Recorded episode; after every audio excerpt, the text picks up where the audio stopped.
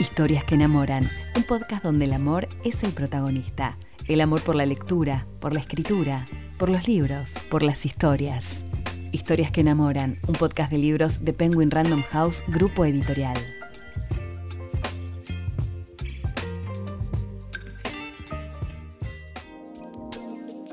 Mi nombre es Lucía, soy lectora, fanática de las historias y los libros y host de este podcast. En cada episodio voy a estar conversando con otras y otros apasionados, tanto por la lectura como por la escritura, para conocer más sobre las novelas que tanto nos transformaron. Te invito a que me acompañes a descubrirlas y a enamorarte en cada capítulo. Hoy vamos a conversar con una escritora y una editora sobre novelas de amor contemporáneas. Soy Silvina Rufo, soy escritora, además de abogada y martillera pública. Tengo publicadas ocho novelas y participé en dos antologías.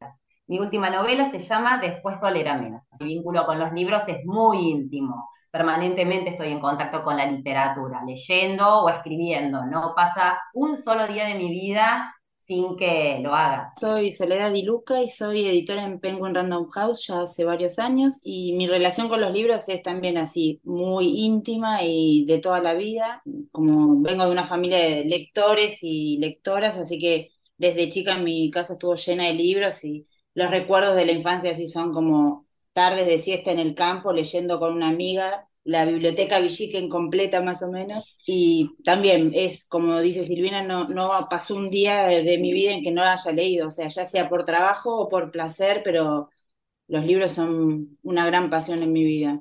Conjugué el trabajo y la pasión en una sola cosa que me hace muy, muy feliz. Quería empezar preguntándoles cómo se cuenta el amor en las novelas románticas contemporáneas en las novelas de, hoy día, cómo se fueron modificando también, si es que hubo modificaciones en las tramas y en los personajes. Creo que la novela romántica de hoy es más rica en contenido que la novela romántica de ayer. Ya los lectores de novela romántica no se conforman con la historia clásica de la chica que conoce al chico y luego de atravesar algunas dificultades logran estar juntos.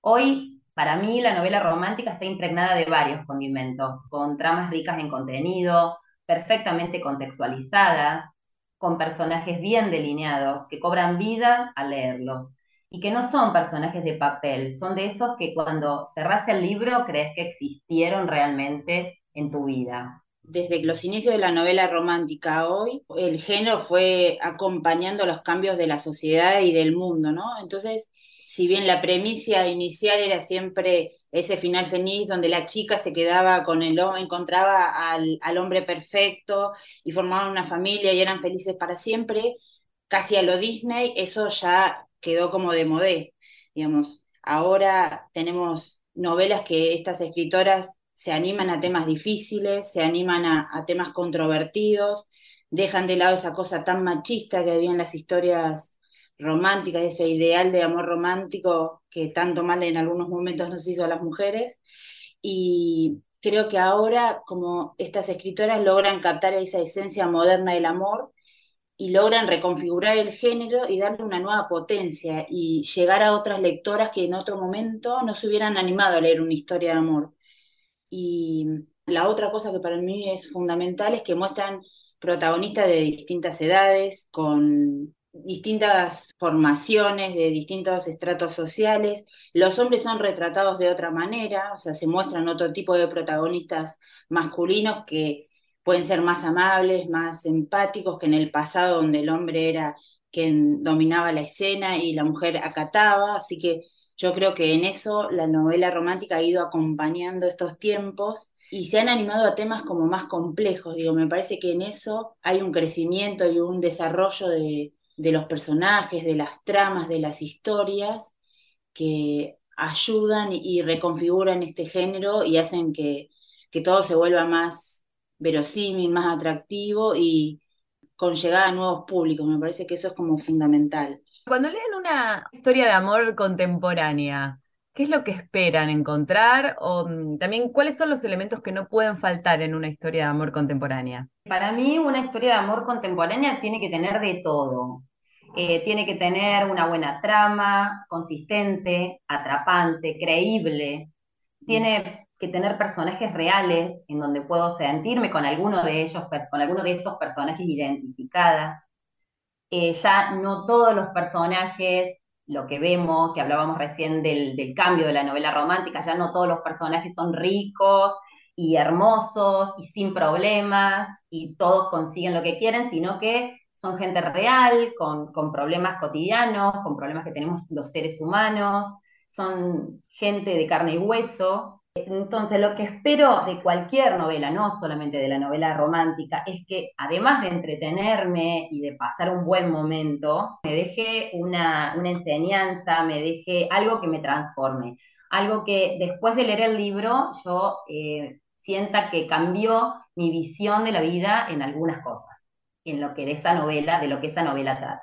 Coincido con Silvina en, sobre todo en estas tramas atrapantes, pero con realistas, ¿no? Que las cosas que le pasen a, esa, a esos protagonistas, a esa pareja, sean cosas que, en los cuales las lectoras y los lectores se puedan sentir reconocidos, no necesariamente en toda la historia, pero que en algún punto sientan eso me pasó a mí o eso es algo que me podría pasar, no que sea una cosa inalcanzable y casi irreal y de cuento de hada, a mí me parece que eso es fundamental. Y después, también eh, me gusta cuando los diálogos son como potentes, como e, esa cosa como atractiva y como hay veces que esos, esos personajes que en esos diálogos también se va gestando ese amor, en diálogos como muy picantes o como muy ingeniosos, que desde el lenguaje también se va construyendo ese amor. No es solo con las escenas amorosas o los grandes gestos, sino también desde esa conversación, eso me parece como siempre muy atractivo. Y la otra cosa que no creo que sea fundamental en todas las novelas, pero para cada tanto a mí me, me parece algo interesante de leer y de explorar, son cuando se elige un escenario como fácilmente reconocible, como decir, bueno, una historia en Nueva York, una historia en París, una historia en Londres, como ese escenario que ya todos a través, puede ser que nunca hayas pisado esa ciudad, pero tantas series, tantas películas hacen que para vos sea un lugar reconocible, atractivo, y entonces cada tanto una novela que tenga ese escenario me parece como fresco, como refrescante, ¿no? No necesariamente no quiero todas esas novelas iguales, pero cada tanto una con esos escenarios como internacionales y fácilmente reconocibles me resultan atractivas cada tanto. Yendo puntualmente a, la novela de Silvina, Después dolerá menos, quería que me cuentes de qué se trata esta historia, cómo es su protagonista y qué te motivó a escribirla. Bueno, Después dolerá menos trata de los dolores que nos marcan siendo niños y que luego arrastramos toda la vida. Es una novela que habla sobre la infidelidad, sobre la maternidad, sobre la paternidad, sobre encontrarnos a nosotros mismos cuando nos sentimos perdidos. Mi protagonista es Claudia, una mujer de cuarenta y tantos años que descubre la infidelidad de su marido. Y su reacción, en lugar de enfrentarlo, de pedirle explicaciones o de echarlo, como tal vez haríamos cualquiera de nosotras, lo que hace es toma una valija, prepara su ropa y se marcha de su casa. En esa huida ella encuentra una libreta donde estaba, eh, era una especie de diario íntimo eh, de su infancia, que transcurre en la época cuando su papá las abandonó. Ella tenía 10 años, su papá los abandonó, bueno, ella encuentra esa libreta y en base a esa libreta, que ella va a ir leyendo a lo largo de su vida, va a poder reencontrarse o encontrarse en cierta medida con, con sí misma, ¿no? Descubrir quién quiere ser ella y quién no quiere ser. Silvina, al momento de pensar la novela, cuando elegiste que ella no enfrente al marido, que huya sin dar una sola explicación, ¿qué fue lo que te motivó a esa elección? Porque esa elección es la que inicia la novela, básicamente, o sea, se sale de la norma, no lo echa, no lo putea, no, no, nada, ¿entendés? Lo, ah. desaparece y no da señales de vida ni a sus hijos, digamos. Desaparece la vida de, su mm. familia. Ella se siente, se empieza a sentir, o sea, con ese hecho, es como que le cae la ficha de que ella se siente que nadie la necesita en su casa. Sus hijos son ya adolescentes crecidos, porque ya uno 18, el otro 20. Nadie como que le presta atención en la casa. Ella creía que el único que le prestaba atención era su marido, pero con el descubrimiento de la, de la infidelidad descubre que tampoco tiene a su marido de su lado y se empieza a sentir como que no tiene más un lugar para ocupar en esa familia. Se me ocurrió el tema de que ella actúe de esa manera, porque como todo en las novelas, ¿no? Cuando, cuando vos decís cómo arrancan las novelas, bueno, en este caso, escuché un caso que pasó acá en mi pueblo, donde eh, una madre, una mujer, desapareció. Y desapareció durante dos días y nadie sabía dónde estaba y todo el pueblo la buscaba.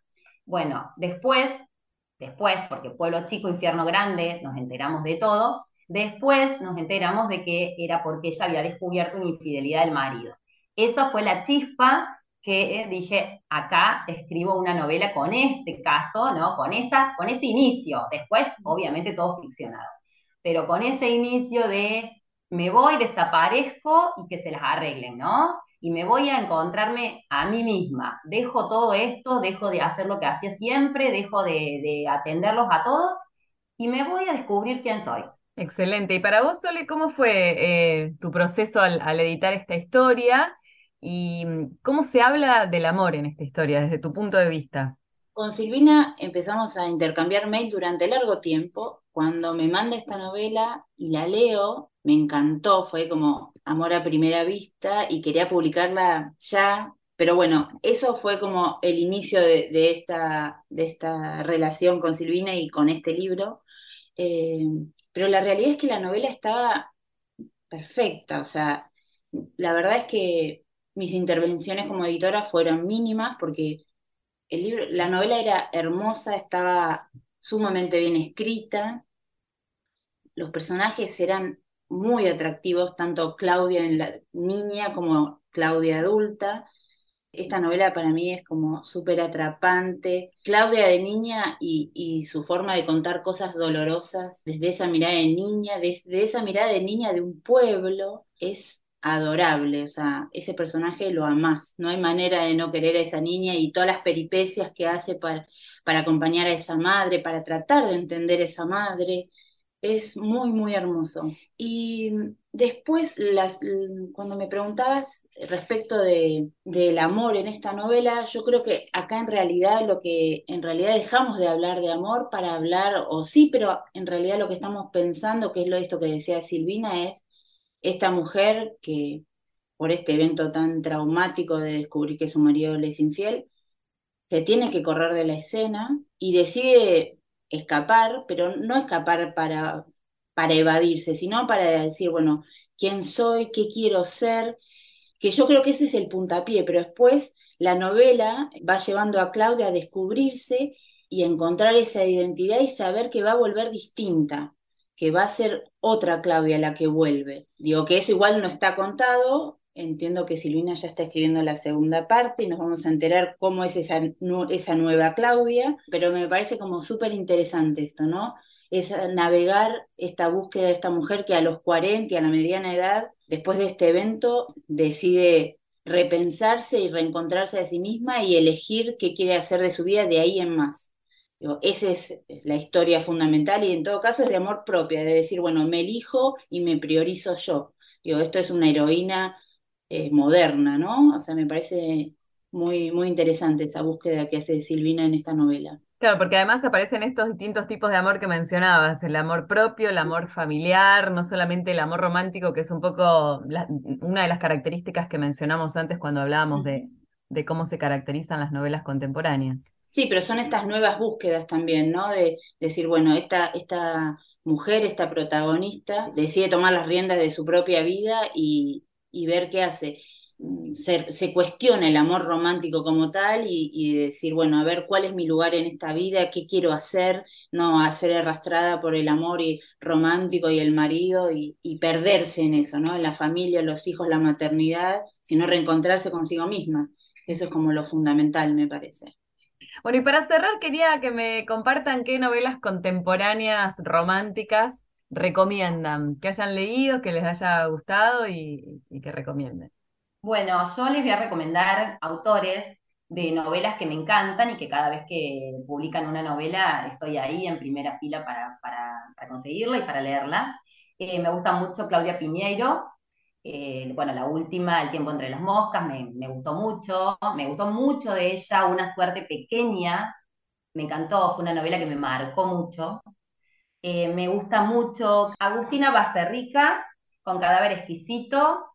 Elena Ferrante, bueno, con la saga de, las amigas, que es espectacular, me parece, aparte de, toda la magia que envuelve a esta escritora, ¿no? Escritora, escritor, que no sabemos bien quién es, cuál es su identidad, eh, me parece que escribe de manera estupenda realmente. Y bueno, también leí todo, todos sus libros. Yo les quería recomendar primero dos novelas que son eh, como una saga de Daniel Glauter que se llaman Contra el viento del norte y Cada siete olas. Son dos novelas que tienen ya un tiempo, pero la, la historia arranca con Emi, que manda un mail para darse de baja en una suscripción de una revista, pero por error le escribe a Leo. Leo le empieza a contestar y a partir de ese malentendido ellos empiezan a tener una relación eh, y un intercambio de correspondencia que al principio es inocente, digamos, y después todo eso va como creciendo y termina teniendo un contacto diario y de repente, o sea, se cuentan sus secretos y se van enamorando a través de ese intercambio de mails. Para mí esto es como el regreso o la reinvención de la novela epistolar, pero en los tiempos modernos, digamos. Es una novela, las dos son novelas divinas, con esto, esto que les decía hoy de los diálogos, diálogos súper atractivos, como eh, divertidos, pero a la vez como que no puedes parar de leer. Es, son dos novelas preciosas, así que eso, esas dos novelas se las súper recomiendo. Después hay una novela de Sally Rooney que se llama Gente Normal o Normal People, que también es una historia de amor entre dos jóvenes que se conocen en colegio secundario. Ella es de una familia pudiente, adinerada, y él es el chico popular, pero de origen humilde. De hecho, la mamá de él trabaja en la casa familiar de ella. Pero a pesar de esas diferencias, se van conociendo, se van reconociendo y, entendiéndose y finalmente enamorándose. Y la historia los va acompañando a lo largo de los años. Y la última novela que me gustaría recomendarles es Una vida en de Gabriela Margal, que es una autora argentina, referente en el mundo de la novela histórico-romántica, pero en esta novela se anima a la novela contemporánea. La protagonista es Celeste, una chica argentina que emigra a Inglaterra para ser niñera de un niño que perdió a su mamá muy chiquito. Y la historia eh, cuenta el camino de Celeste de cómo va acompañando y cuidando a Boy, pero ella a la vez se va enamorando del papá de Boy. Cuando el chico crece, ella tiene que decidir si se anima a vivir esa historia de amor, a reencontrar o buscar un nuevo lugar en esa reconfiguración familiar, porque nada, el chico creció, es un adolescente y ya no necesita una niñera. O sea que ella tiene que repensarse a sí misma, a su lugar en esa familia y si elige y se anima a vivir esa historia de amor con quien es su jefe. Y también es una historia preciosa en ese escenario de Oxford que les cuento que cada tanto me gustan esas novelas con un escenario reconocible, atractivo, internacional. Y la verdad es que es una novela preciosa, preciosa, preciosa que les súper recomiendo. Historias que enamoran es un podcast de Penguin Random House, grupo editorial. Todos los libros que mencionamos en este episodio podés encontrarlos en penguinlibros.com.ar.